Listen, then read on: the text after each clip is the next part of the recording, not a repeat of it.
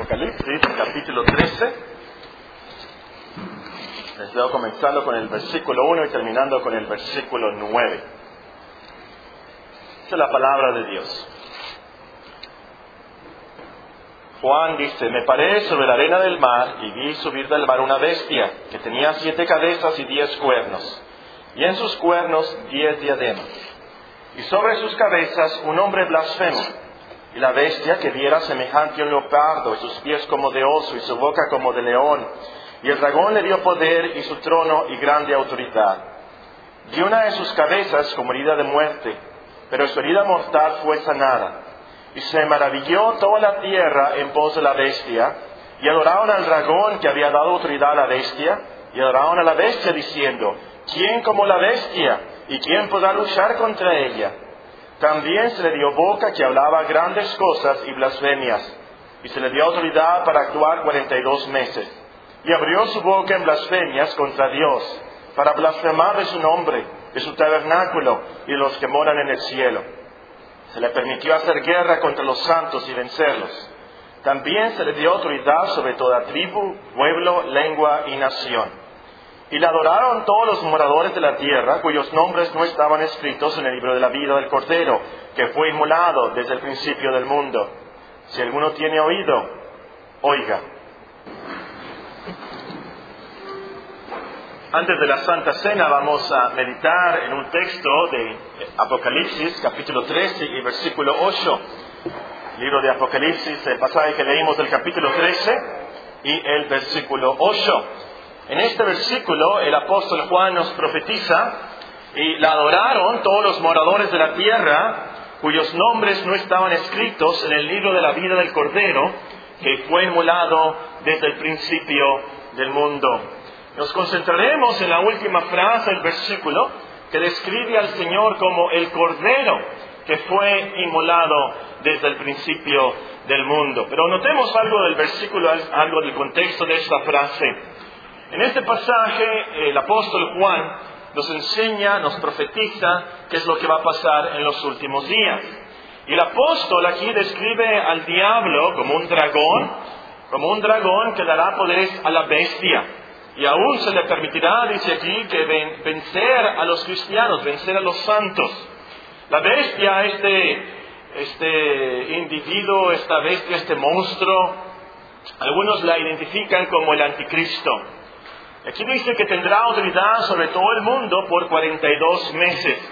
Los hombres, por supuesto, sorprendidos por ese increíble poder de la bestia, la van a adorar como si fuera un dios. Y nuestro texto, texto, nuestro versículo especifica, y la adoraron todos los moradores de la tierra, cuyos nombres no estaban escritos en el libro de la vida del Cordero, que fue inmolado desde el principio del mundo.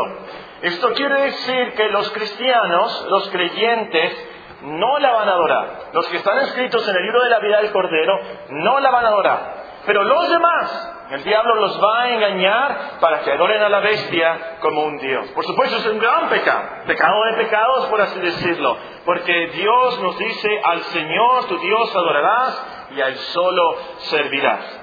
También es de notarse que dice que todos los moradores de la tierra, todos los moradores de la tierra van a adorar a la bestia y al diablo, al dragón.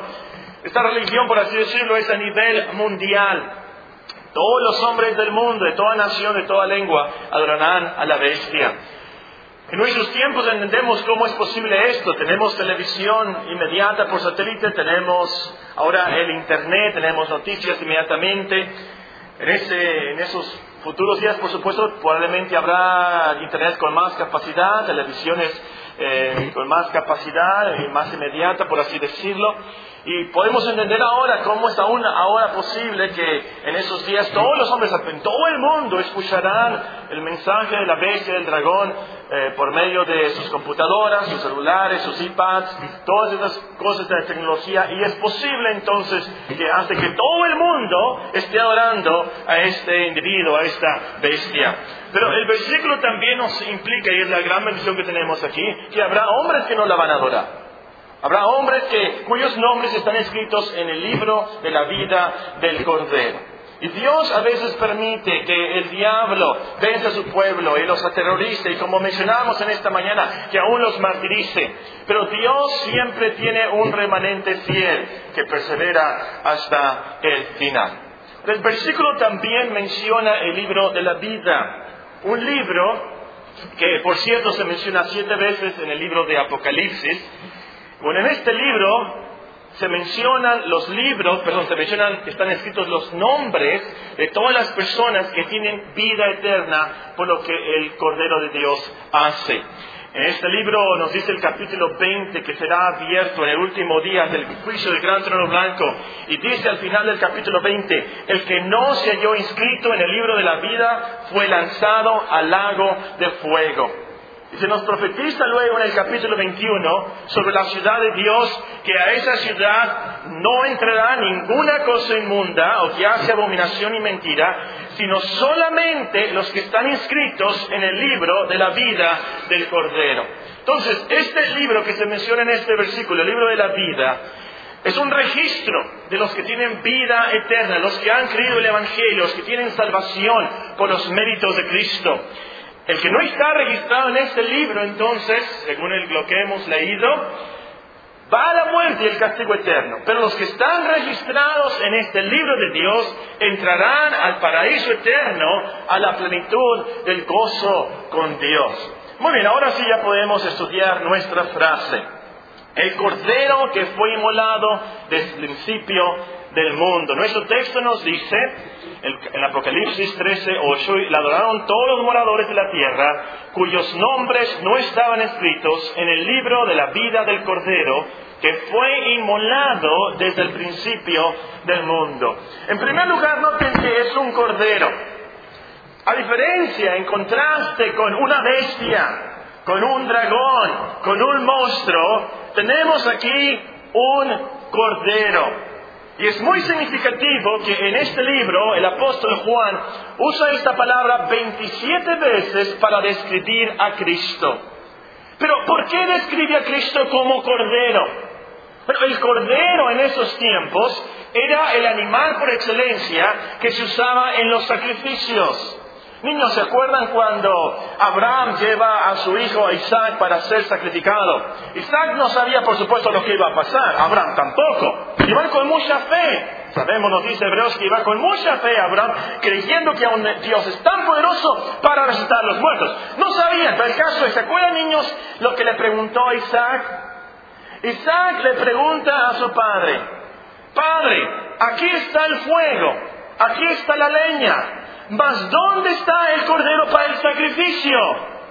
Luego Abraham le responde, Dios se proveerá de cordero para el sacrificio, hijo mío. Dios se proveerá de cordero para el sacrificio, hijo mío. Y cada sacrificio de los judíos hacía eco a esa verdad. Dios se proveerá de cordero para el sacrificio. El profeta Isaías tenía en mente al Cordero de Dios cuando escribió, angustiado él y afligido, no abrió su boca, como cordero fue llevado al matadero, como oveja delante de sus transquiladores, enmudeció y no abrió su boca. Los profetas todos predicaron y hacían eco a esa verdad y a esa promesa. Dios se proveerá de cordero para el sacrificio. Y llegó el día Llegó el día cuando Cristo vino. Juan el Bautista lo vio y se acuerdan que clamó, que dijo, he aquí el Cordero de Dios que quita el pecado del mundo. El Cordero que tanto estaban esperando. He aquí el Cordero de Dios que quita el pecado del mundo. ¿Y cómo es que el Cordero de Dios quita el pecado del mundo? Bueno, la siguiente palabra nos dice, nos dice nuestro texto que es un cordero que fue inmolado. La mayoría de nosotros no usa esta palabra. La mejor la cantamos cuando cantamos el, himno por ti, por ti inmolado fui, que has hecho tú por mí. Pero realmente no usamos esta palabra en esta manera. ¿Qué significa inmolado? No, el diccionario dice que inmolar significa sacrificar. Inmolar significa matar con violencia Entonces aquí nos dice que Cristo, el Cordero, fue sacrificado, fue matado con violencia en el altar del Calvario, por supuesto. Ahora, tenía que ser un cordero inmolado, y por eso, lo repite tanto Juan, porque la justicia de Dios requería de un sacrificio.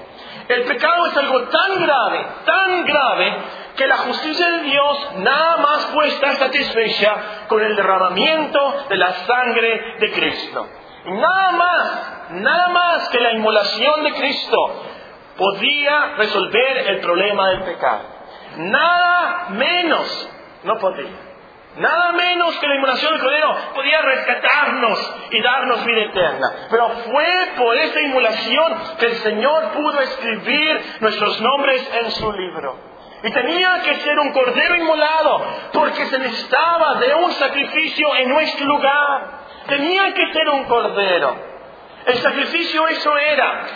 El animal era llevado al templo, la persona llevaba el cordero, se lo presentaba al sacerdote y antes de que fuera sacrificado, la persona ponía sus manos sobre la cabeza del cordero, representando que ese cordero, ese animal, moría en su lugar. Y así Cristo fue sacrificado en nuestro lugar. Y por eso menciona Juan tanto esta palabra, que Cristo es el cordero de Dios. Nosotros merecíamos la muerte por nuestras maldades contra Dios. Una mentirita blanca merece la muerte. La codicia, que es idolatría, merece la muerte. El enojo, que es homicidio, que es asesinato, merece la muerte. Y por supuesto, ¿cuántas muertes no merecemos? Tantos pecados que hemos cometido contra Dios. Y es por eso que Cristo, aquí se habla de Cristo como el Cordero inmolado, que Él recibió el castigo que nosotros merecíamos. Isaías, una vez más lo leímos, Isaías 53 nos explica, ciertamente llevó Él nuestras enfermedades y sufrió nuestros dolores. Nosotros le tuvimos por azotado, por herido de Dios y abatido. Mas el herido fue por nuestras rebeliones, molido por nuestros pecados. El castigo de nuestra paz fue sobre Él y por su llaga fuimos nosotros curados. Todos nosotros nos descarriamos como ovejas, cada cual se apartó por su camino, mas Jehová cargó en él el pecado de todos nosotros. Y es por eso que se le llama el Cordero Inmolado. Ahora, todo esto no es nuevo para usted. Esto es del Evangelio. Pero lo nuevo tal vez, o lo extraño de nuestro texto, es la última frase. Vean lo que dice el cordero que fue inmolado desde el principio del mundo. El cordero que fue inmolado fue sacrificado, matado violentamente desde el principio del mundo. ¿No Cristo murió más o menos en el año 33 de nuestra era? ¿Por qué dice aquí que fue sacrificado desde el principio del mundo? Les voy a decir la verdad. Hay unos eruditos del griego que dicen que aquí la frase está describiendo a los nombres que estaban escritos en el libro de la vida. Es decir, dicen aquí lo que el versículo dice es que esos nombres fueron escritos desde el principio del mundo. gramaticalmente eso es posible. Pero todavía queda el problema ahí.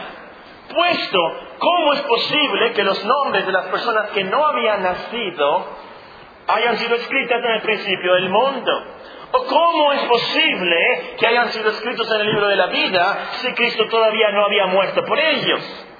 Es mejor pensar entonces que aquí el versículo sí nos dice que Cristo fue sacrificado desde el principio del mundo, porque era algo segurísimo, porque Dios ya lo había decretado así. Dios así ya lo había destinado. Como diría la gran teóloga Raquel Orozco, en la dimensión de Dios. E, e, en, cuanto a Dios, no hay tiempo. Y por el determinado consejo de Dios y su pacto eterno con el Hijo, Cristo fue inmolado en el principio del mundo, desde el principio del mundo. Es como la cadenita de Romanos capítulo 8. En Romanos capítulo 8 nos dice, a los que predestinó, a estos también llamó. A los que llamó, a estos también justificó. Y a los que justificó, a estos también glorificó. Que Dios nos predestinó y nos lleva al cielo es algo tan seguro que nos dice aquí en Romanos 8 que Dios ya nos glorificó. Y así de la misma manera, antes de que el mundo existiera, Dios ya había decretado la muerte de su Hijo. Y, es algo tan seguro que sucedería que el apóstol puede escribir que fue inmolado desde el principio del mundo. Ustedes conocen los versículos de 1 Pedro 1.19. Sabiendo que fuiste rescatados de vuestra mala manera de vivir, con la sangre preciosa de Cristo, como de un cordero sin mancha y sin contaminación, ya destinado desde antes de la fundación del mundo. Ahora, si no me entienden, no se preocupen. En el cielo vamos a tener más inteligencia, más sabiduría, y en el cielo todo se va a aclarar. Pero, creyendo con fe este versículo, valga la redundancia, creyendo con fe este versículo, podemos concluir, y con eso termino, estas son las lecciones. En primer lugar, que el pecado, el diablo, la bestia, no fueron sorpresa para nuestro gran Dios omnisciente y soberano. Cristo murió, Cristo fue inmolado desde el principio del mundo. Quiere decir que Dios ya sabía que iba a haber pecado. Dios ya sabía eso de la bestia y del diablo, las tentaciones. Dios ya sabía de todo esto. Y en su plan eterno, Él ya había previsto y provisto todo lo que necesitamos para ser salvos. Él ya había provisto para el pecado, ya había provisto para el diablo y la bestia. El plan de Dios tenía asegurado el éxito, porque el Cordero fue inmolado desde el principio del mundo. Vean conmigo Apocalipsis 17. Apocalipsis 17 nos habla del final de la victoria de Cristo sobre la bestia y el diablo. Apocalipsis 17, 13 nos dice, estos, ustedes pueden leer el, el contexto, trata de la bestia que era y no es, nos dice el versículo 11.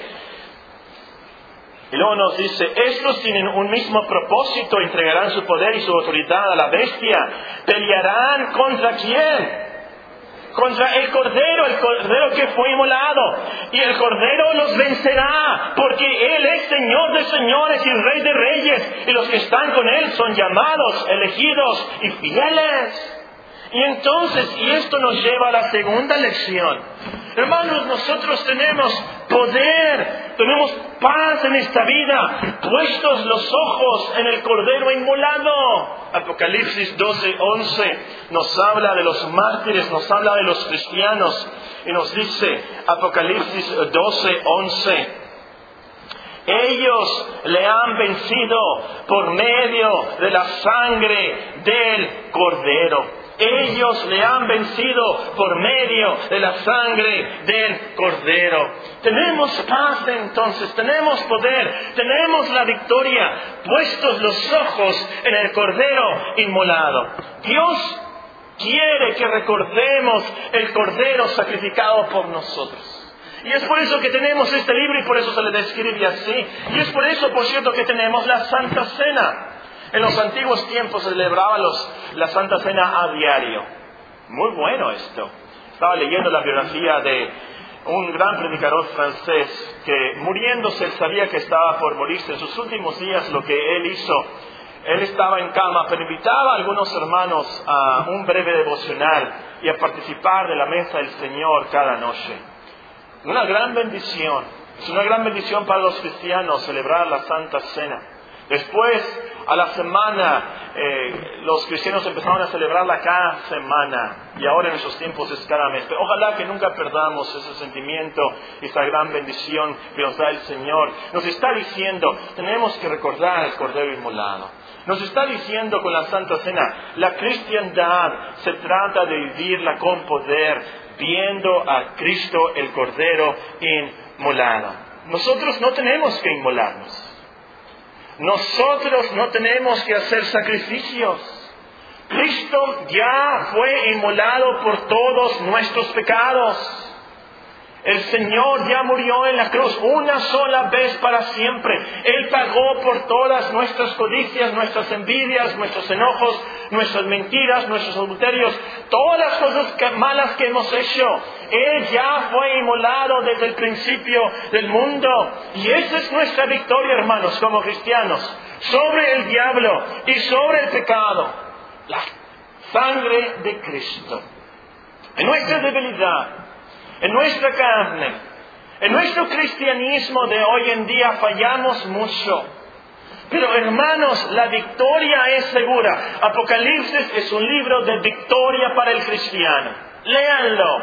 Es para los vencedores. ¿Cómo vencemos nosotros? La victoria está segura por el Cordero inmolado. Entonces, en vez de vernos a nosotros mismos, en vez de ver nuestras debilidades y nuestros pecados, recordemos, para los cristianos no hay ninguna condenación. Para los cristianos hay victoria segura. ¿Por qué? Por el Cordero inmolado. Es lo que Cristo hace por nosotros, como vamos a ver en el último punto. En tercer lugar, tenemos que asegurarnos que nuestro nombre está inscrito en el libro del Cordero. Si al final serán echados al infierno eterno todos los que no están en el libro del Cordero, si al final solo aquellos que están inscritos en el libro de la vida podrán entrar a la ciudad de Dios, entonces tenemos que asegurarnos que nuestro nombre está en ese libro. No es vital o esencial que ustedes estén inscritos en las listas del IFE, en los libros del Instituto Federal Electoral. ¿Qué pasa si usted no tiene una credencial de elector? Lo que va a pasar es que no puede votar a la hora de la hora, necesita esa credencial. Pero usted tiene que estar inscrito en este libro. Tiene que estar inscrito en este libro para ser salvo, para ser recibido en el paraíso eterno. Esto se trata de tu vida o de tu muerte eterna. Asegúrate entonces que te has arrepentido de tus pecados. Asegúrate que crees que Cristo murió como el Cordero de Dios, inmolado por nuestros pecados. De eso se trata el Evangelio. Esas son las buenas noticias. Nosotros pecadores, nosotros débiles, nosotros impíos, nosotros enemigos de Dios, pero Cristo fue inmolado por nosotros, por nuestros pecados. Y Dios nos dice, vean al Cordero, vean al Cordero, vean al Cordero inmolado. Ahí está la victoria, ahí está la salvación. Y esto entonces nos lleva al último punto, hermanos. El Señor merece que le admiremos y le adoremos de corazón por ser el Cordero inmolado. La Santa Cena la celebramos cada mes y cantamos los signos sobre la sangre de Cristo. Pero ojalá que nos impacte que Él fue inmolado, sacrificado, matado con violencia, el Hijo inocente, el primogénito de Dios, inmolado por nosotros. Debemos, hermanos, en estos días de Santa Cena, concentrarnos en lo que es la muerte de nuestro Señor Jesucristo por nuestros pecados, sin duda alguna. Y nos debemos de gloriar y estar muy agradecidos por el perdón de nuestros pecados. Pero lo principal a lo último no somos nosotros o nuestros pecados que fueron perdonados. A lo último es poner nuestra visión en Cristo y adorarle a, Él como cordero inmolado. No vaya a ser que en ese tiempo se vuelva una glorificación de que somos inocentes y justificados nosotros. Como si Cristo nada más hubiera muerto para que nosotros entráramos al cielo. No. Cristo murió por nosotros para que fuéramos al cielo, para que adoráramos a Dios. Dios es el que merece toda la gloria. Y cuando estemos en el cielo, cuando le veamos a Él, nuestra visión, nuestra adoración va a ser Él. No nos vamos a fijar tanto en nuestros palacios celestiales o en nosotros lo que podemos hacer o no hacer en el cielo. Nuestra visión beatífica, nuestra visión que nos dará vida y luz y el gozo, será la visión del Cordero inmolado. Juan el apóstol está llorando en capítulo 5, porque no hay quien abra el rollo.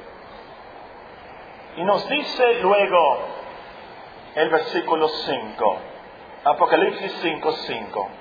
Uno de los ancianos me dijo, no llores. He aquí que el león de la tribu de Judá, la raíz de David, ha vencido para abrir el libro y desatar sus siete sellos. ¿Y qué vio Juan? ¿Y cuál fue la reacción celestial?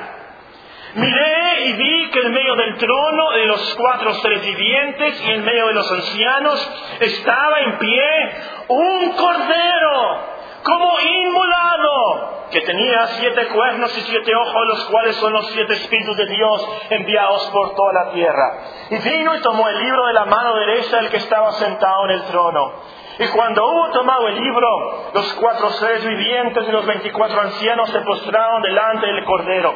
Todos tenían arpas y copas de oro llenas de incienso, que, incienso, que son las oraciones de los santos. Y cantaban un nuevo cántico diciendo, digno eres de tomar el libro y de abrir sus sellos, porque tú fuiste inmolado y con tu sangre nos has redimido para Dios de todo linaje y lengua y pueblo y nación. Y nos has hecho para nuestro Dios reyes y sacerdotes y reinaremos sobre la tierra. Y miré oí la voz de muchos ángeles alrededor del trono, de los seres vivientes y de los ancianos, y su número era millones de millones, que decían a gran voz, el cordero que fue inmolado es digno de tomar el poder, las riquezas, la sabiduría, la fortaleza, la honra, la gloria y la alabanza. Todo lo creado que está en el cielo y sobre la tierra y debajo de la tierra, el mar y las cosas que están en ellos, oí decir, al que está sentado en el trono, al cordero sea la alabanza, la honra, la gloria y el poder por los siglos de los siglos. Los cuatro seres vivientes decían amén. Y los veinticuatro ancianos se postraron sobre sus rostros y adoraron al que vive por los siglos de los siglos. ¿Por qué? Que fue un cordero inmolado desde el principio del mundo. Oremos.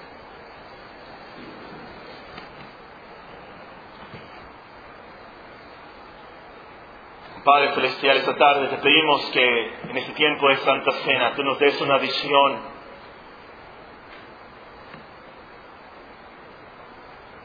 un sentimiento, un entendimiento de lo que es que Cristo fue inmolado por nosotros.